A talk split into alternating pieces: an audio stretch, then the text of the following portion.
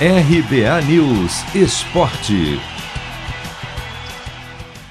Depois da vitória do Red Bull Bragantino sobre o Rosário Central na terça-feira, mais dois brasileiros entram em campo nesta quinta pela Copa Sul-Americana. Atlético Paranaense e Santos fazem os duelos de ida das quartas de final.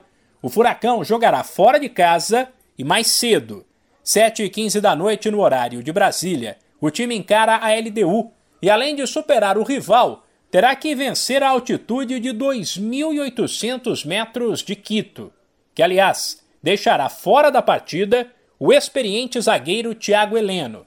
Ele tem um problema fisiológico que o impede de jogar na altitude e será substituído por Zé Ivaldo.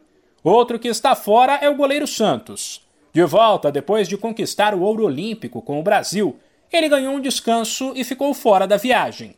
Já o lateral Abner, que também estava com a seleção, mas foi reserva nas Olimpíadas, vai para o jogo. O Furacão deve atuar com Bento, Marcinho, Pedro Henrique, Zé Ivaldo e Abner, Richard Christian e Terans, Nicão, Carlos Eduardo e Renato Kaiser. O Santos, por outro lado, jogará em casa, só que mais tarde, às nove e meia. Contra o Libertado, Paraguai, o Peixe de novo não terá o atacante Marinho, o craque do time tem um hematoma na coxa, o que deixou o clima péssimo internamente. Isso porque há quem defenda a tese de que o problema foi causado por um erro médico na condução do tratamento das dores que o atacante sentiu anteriormente no local. Sem Marinho e com a saída de Caio Jorge, o técnico Fernando Diniz tem tido problemas com frequência para montar o ataque.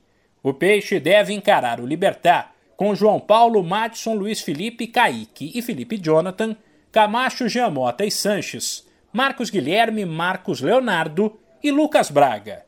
Seja no caso do Santos ou do Atlético Paranaense, o duelo de volta será na semana que vem. De São Paulo, Humberto Ferretti.